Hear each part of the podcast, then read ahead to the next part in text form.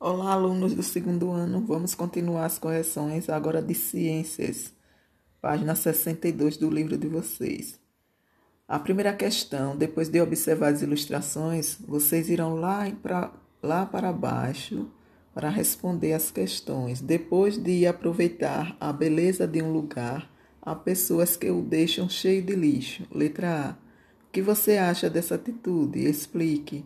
É uma resposta pessoal, cada um vai dizer o que é que acha do que está vendo aí nessa cena.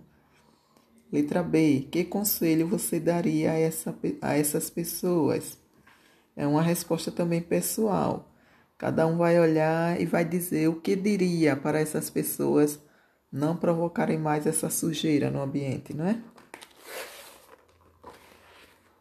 Na página 63, questão 2, o que significa reciclar, reutilizar, reduzir e repensar? Vamos lá. Reciclar é transformar um objeto em matéria-prima e depois em um novo produto.